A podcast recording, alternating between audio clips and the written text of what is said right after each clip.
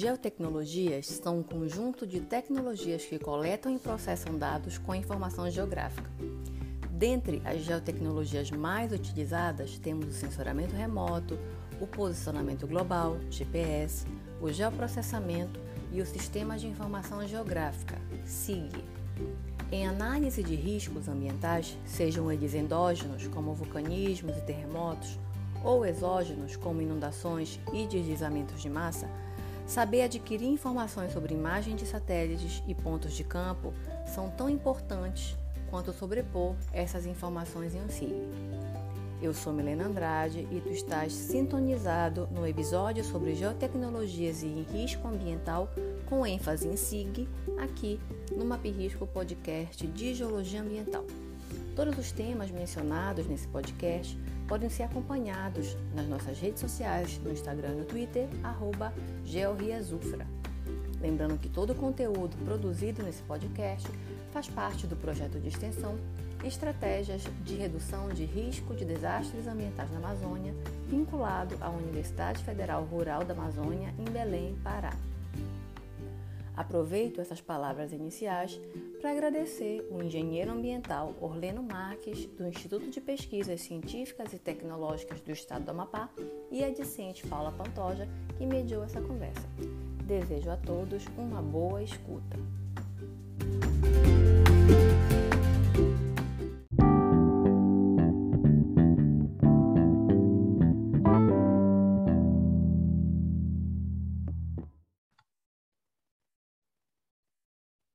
Olá, pessoal, sejam bem-vindos a mais um episódio da nossa quarta temporada do Map Risco, podcast de Geologia Ambiental. E hoje iremos abordar sobre geotecnologias e riscos, ambientais. Eu me chamo Paula Pantoja, sou estudante de Engenharia Ambiental e Energias Renováveis da UFRA e faço parte do GeoRias, nosso grupo de estudos de risco, impacto ambiental e geotecnologias na Amazônia. No episódio de hoje, vamos receber um convidado especial que irá compartilhar conosco seus conhecimentos sobre a temática, o Orleno Marques. O nosso convidado é doutor em Planejamento Energético do Instituto Alberto Luiz Coimbra, de pós-graduação e pesquisa de engenharia pela Universidade Federal do Rio de Janeiro. É mestre em Geografia pela Universidade Federal do Pará, especialista em Geotecnologias pelo Instituto de Ensinos Superiores da Amazônia, é graduado em Engenharia Ambiental pela Universidade do Estado do Pará e técnico em Sensoriamento Remoto pelo Instituto Federal do Pará, IFPA. Atua na área de análise de geotecnologias, riscos, monitoramento e gestão ambiental, além de ser pesquisador e, e professor. Olá, Orleno. Gostaria de desejar boas-vindas a você e agradecer pela sua disponibilidade de estar conosco, contribuindo para o nosso podcast com suas experiências. E obrigada a todos que estão nos ouvindo. Agora é só aproveitar esse episódio feito especialmente para você. Orleno, passo a palavra para você. Sinta-se à vontade. Boa noite, Paula. Queria agradecer o convite da professora Milena e a tua mediação. E agradecer também por a gente poder trocar a experiência né, sobre essa temática estimular cada vez mais as pessoas, os alunos e os outros profissionais no interesse pela geotecnologia, que é uma ferramenta muito interessante, de muitas aplicações, principalmente aqui na nossa região, né, que é uma região tão vasta, em determinados momentos de difícil acesso. Então, estou à disposição, Paula, para que as perguntas que você achar interessantes para a gente poder começar a nossa conversa.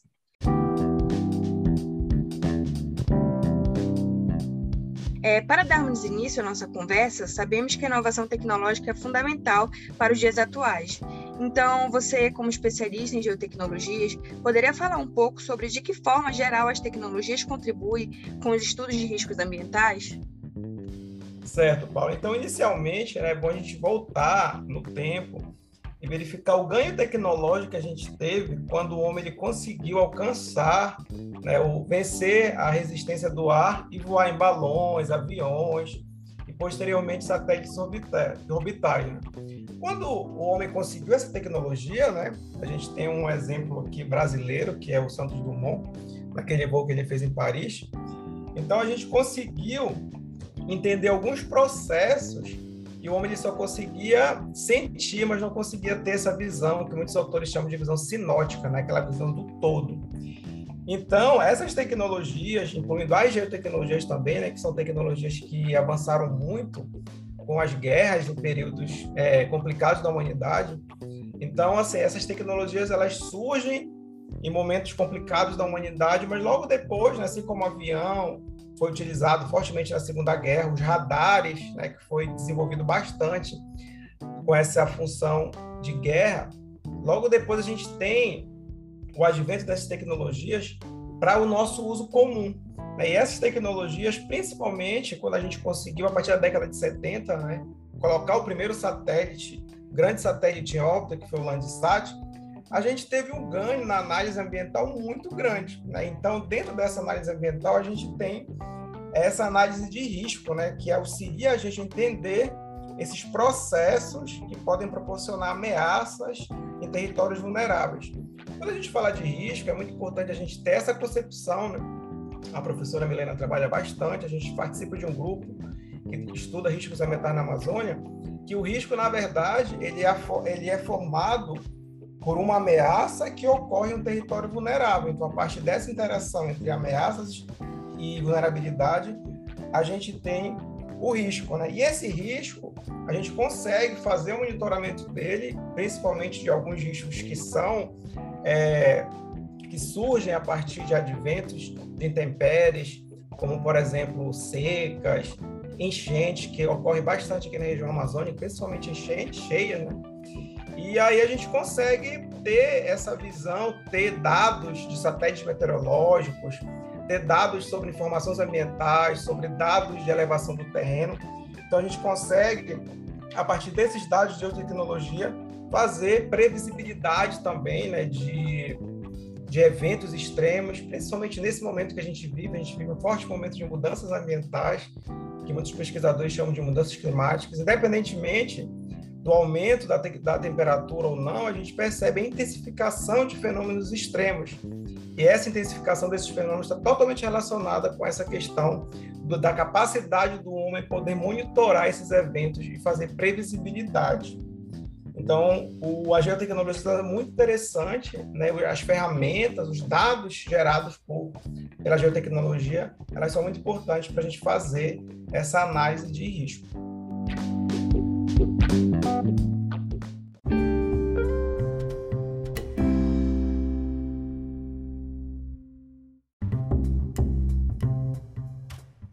Na sua dissertação de mestrado, vi que você trabalhou com risco de inundação na cidade de Alenquer e analisou instrumentos para gestão e melhorias das ações do poder público, certo?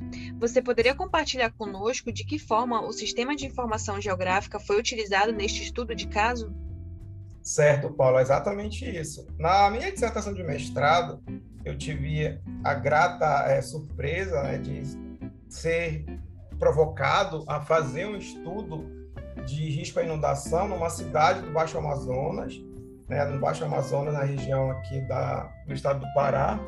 Então, uma região que tem um, uma grande é, capilaridade com o Rio Amazonas, cidade de Alenquer, que apesar de ficar num furo, mas tem totalmente a influência do Rio Amazonas, de uma região lacustre.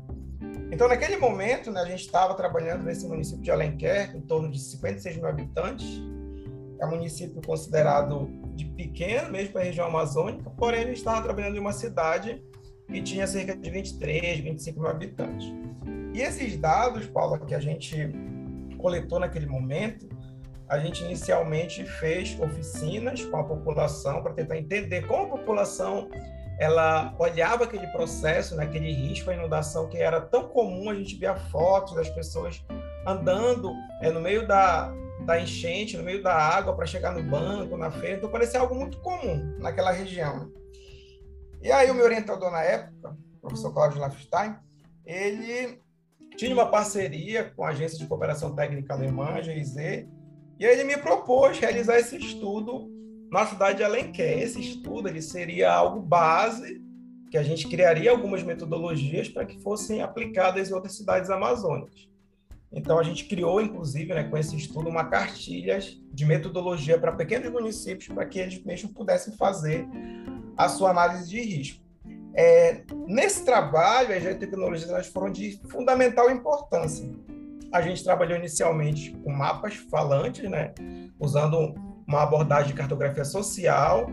Nós levamos alguns mapas impressos para que a população pudesse se localizar onde estava a cidade de Alenquer e ela pudesse marcar no mapa algumas, alguns fenômenos que ela achava que trazia risco para a comunidade, por exemplo, desmatamento, secas, cheias, erosão.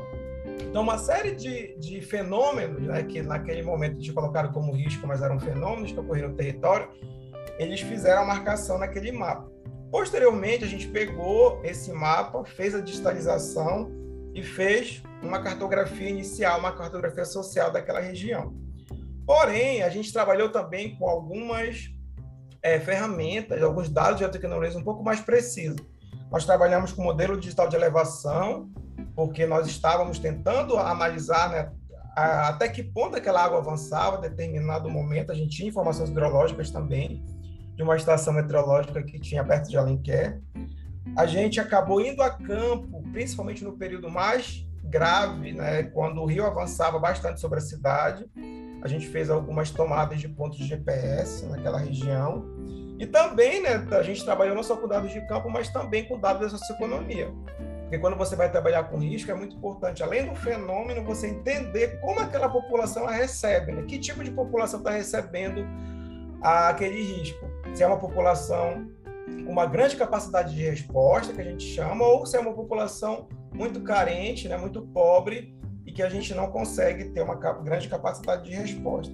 Dentro dessa questão, né, a gente precisava entender como aquela população ela estava pela questão socioeconômica.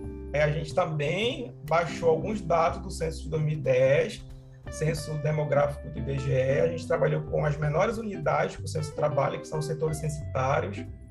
Naquele município, né, naquela cidade de Alenquer, a gente percebeu que a gente estava trabalhando com um, cerca de 48 setores censitários. E a partir disso a gente teve essas informações. Dentro disso também, Paula, a gente acabou olhando o documento de planejamento da cidade, que era o plano diretor.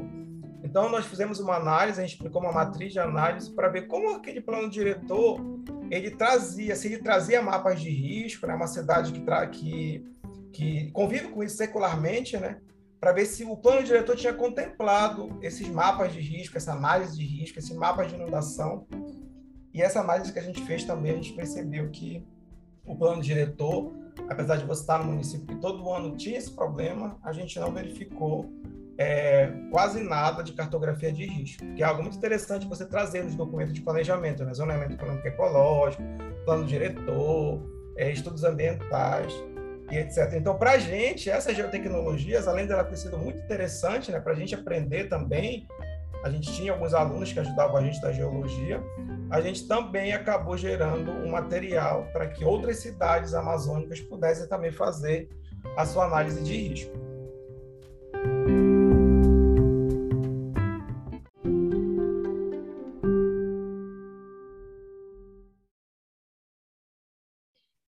Muito obrigada, Orlando, pelos esclarecimentos. Voltando agora um pouco para o tema da questão das barragens para a geração de energia na Amazônia, você, como doutor em planejamento energético, pode nos falar um pouco dessa relação entre barragens e riscos ambientais e ainda de que forma as geotecnologias podem auxiliar na compreensão dessa relação? Certo, Paula.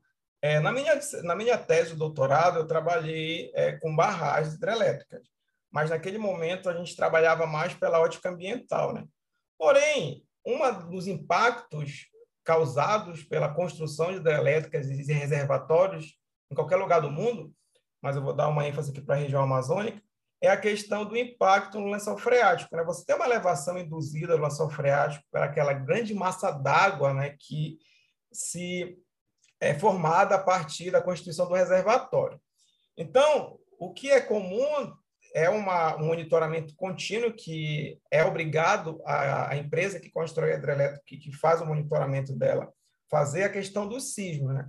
Para você ter uma ideia, em Tucuruí, que é uma barragem que existe no estado do Pará, a gente tem é, indícios de sismo da, de, que atinge três na escala Richter, e no Brasil a gente tem uma barragem entre Minas e São Paulo, que é uma barragem da Volta Grande, que a gente já teve uma notificação de 4,2 na escala Richter, que vai a 10. Então, é um, um, um sismo induzido bastante forte né, para os nossos padrões já que este é o país que não tem tanto a ocorrência de sismos de grande impacto. Né? O Brasil ele tem bastante sismos, porém não de grande impacto. Né? A gente já teve um recente aqui próximo aqui à foz do Rio Amazonas. Então, como é que as geotecnologias elas podem é, auxiliar né, nesse, nessa questão da barragem, tanto de barragem hidrelétrica quanto de barragem de mineração, mesmo que é algo bastante em voga e que a gente trabalha lá em é, a gente trabalhou nas duas barragens lá que romperam em Minas Gerais, né, Brumadinho e também em Mariana, fazendo um trabalho para a empresa Vale. Inclusive, a gente está com um campo marcado para verificar o impacto, principalmente na questão da área do solo, desse rompimento de Brumadinho que aconteceu em 2019.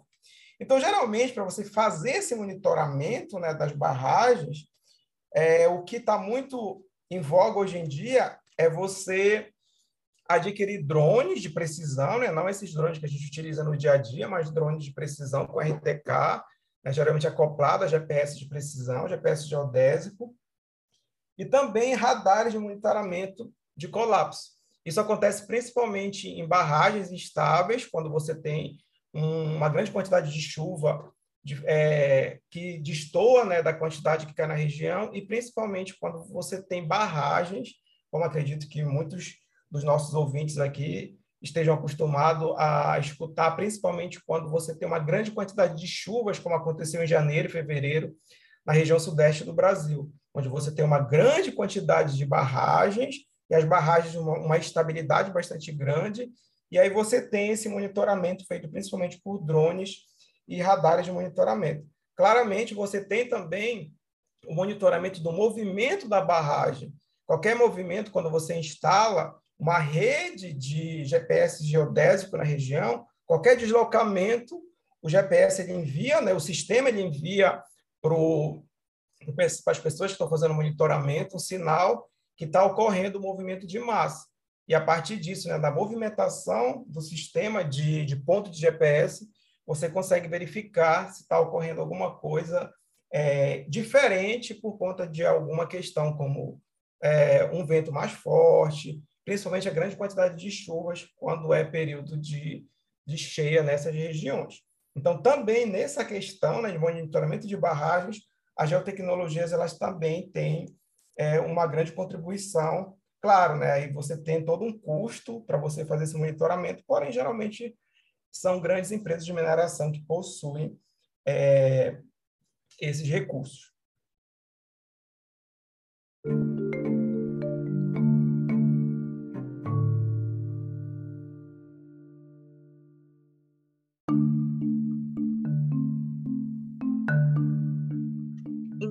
Arleno. É, dado o panorama de riscos ambientais que temos na Amazônia, de que forma você vê o papel das geotecnologias nas gestões dos, dos riscos ambientais em geral? Então, aqui na região amazônica, a gente está, hoje em dia, com uma grande aplicação né, na questão na área costeira. Por que, Paula, isso é interessante, né, a gente utilizar essas geotecnologias? Porque, geralmente, a gente está trabalhando com grandes regiões que a gente não consegue, por exemplo, fazer um denso trabalho de campo por falta de recurso, os recursos para pesquisa cada vez estão menores, por falta de tempo dos pesquisadores, por falta, às vezes, de experiência também dos pesquisadores. Então, a geotecnologia, nesse ponto, ela vem cobrir, né, elas vêm acelerar esse estudo, porque a partir de algumas informações, por exemplo, radares, drones, você consegue monitorar grandes regiões né, grandes movimentos em determinadas regiões a partir de imagens e a partir usando software, usando modelagens e também né, prever, fazer cenários para essas regiões para que você preveja daqui a 50 anos, por exemplo, daqui a 50 anos, como é que essa região vai estar? Né, será que eu vou estar com uma maior quantidade de água? Eu vou ter secas é, provocadas por El Niño, Laninha? E as geotecnologias também, Paulo, elas vêm para auxiliar nesse monitoramento né, dessas mudanças ambientais. Por exemplo, quando a gente tem aqui na região amazônica, como esse ano a gente está passando por um ano de laninha, aqui na região de Paramapá, você tem uma grande quantidade de chuvas além do que normalmente cai na região. Então, meteorológicos eles são muito importantes né, para você verificar de que forma e de que intensidade essa ocorrência está, está é, se dando aqui na região. E uma outra coisa muito interessante também são as mudanças ambientais, né? Que em toda essa região, desde do, do Parla do Cabo Orange, aqui no estado do Amapá, até na Baía de São Marcos, lá no Maranhão, a gente está numa área que a gente chama de zona costeira amazônica. Inclusive onde está Macapá, Belém, onde você se encontra no momento, eu acredito. Então, essa região era é uma região muito sensível a qualquer mudança no aumento do nível do mar, por exemplo. E também em relação a eventos extremos. Né? Aqui a gente não, não tem ainda indícios de, de furacão ou de outros eventos mais intensos, porém, aqui a gente tem muita ocorrência das cheias dos rios, né? a gente tem uma região hídrica muito grande, então, monitoramento desses rios, por exemplo, Rio Amazonas, Rio Tocantins, Rio Araguari, no estado do Amapá, o próprio Rio Amazonas, né, ao longo da sua grande calha, né, a gente está na região do rio maior rio do mundo, possui maior, possui maior volume de água. Então, a gente consegue fazer esse monitoramento através de satélites meteorológicos, através das estações meteorológicas, atra através de hidrologia é, espacial. Então, as geotecnologias para a gente é da região amazônica e em momentos de mudanças climáticas, como a gente está de mudanças ambientais, elas são muito importantes porque elas fazem com que a gente consiga monitorar grandes territórios e numa quantidade de, de tempo bastante acelerada e a gente consegue ter é, algumas ações para poder depois né, indicar trabalhos mais específicos, principalmente trabalho de campo nessa região.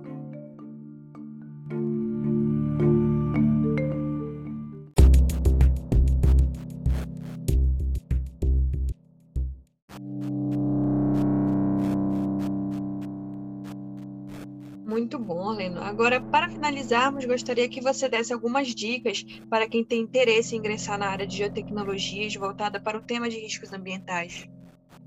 Olha, Paula, a primeira coisa que eu falo para meus alunos é que a gente fica muito empolgado geralmente com as ferramentas e acaba esquecendo dos conceitos. Então, a primeira coisa que eu falo para os alunos, olha, antes de vocês começarem a mexer com os dados e com a ferramenta, é interessante vocês estudarem os conceitos antes da técnica. Então, se eu for trabalhar, por exemplo, com a questão de inundação, é interessante eu ir para a literatura, para os artigos, para os livros, entender né, como o que é uma inundação, o que é uma, o que é uma inundação, o que é uma cheia, o que é um alagamento. Então, eu tenho que entender os conceitos para que eu possa depois entender os processos que causam esse fenômeno, né? quer dizer, quais são os processos que causam o fenômeno de inundação. São riscos geológicos, é, é uma vulnerabilidade geológica, é uma vulnerabilidade geomorfológica, são a, é, a intensificação das mudanças climáticas, e a partir disso, Paulo, a partir do entendimento desses conceitos né, da sua problemática, aí sim você fala, bom, a partir disso eu consigo entender a partir dessa ferramenta de geotecnologias. Então, eu consigo entender isso a partir do monitoramento de uma imagem de um satélite Sentinel, né, de um satélite Landsat, de uma imagem de radar, é, de outros satélites meteorológicos, Meteorosat, é, o satélite Astra. Então, a partir disso, eu entendendo o processo, eu consigo começar a mexer nessas ferramentas. E claro, né, para isso, hoje em dia, eu também falo isso bastante para meus alunos, a gente tem uma ferramenta muito importante para que o aluno ele fique é, mais ágil né, pra, na utilização dessas ferramentas, que é o YouTube.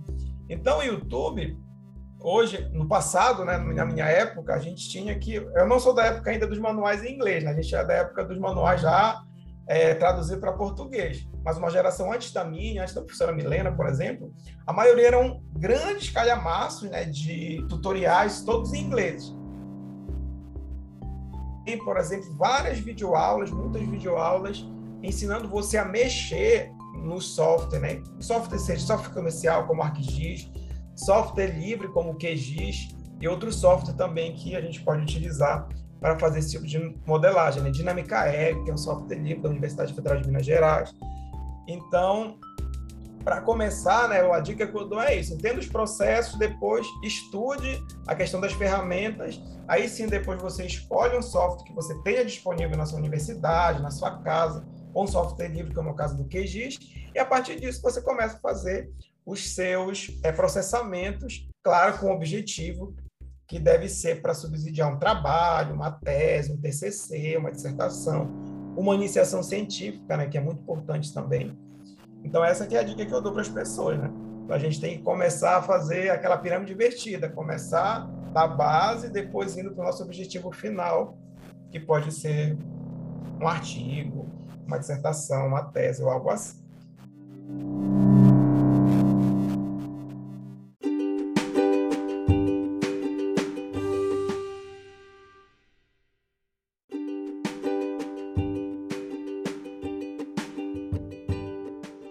Verdade, eu concordo com você.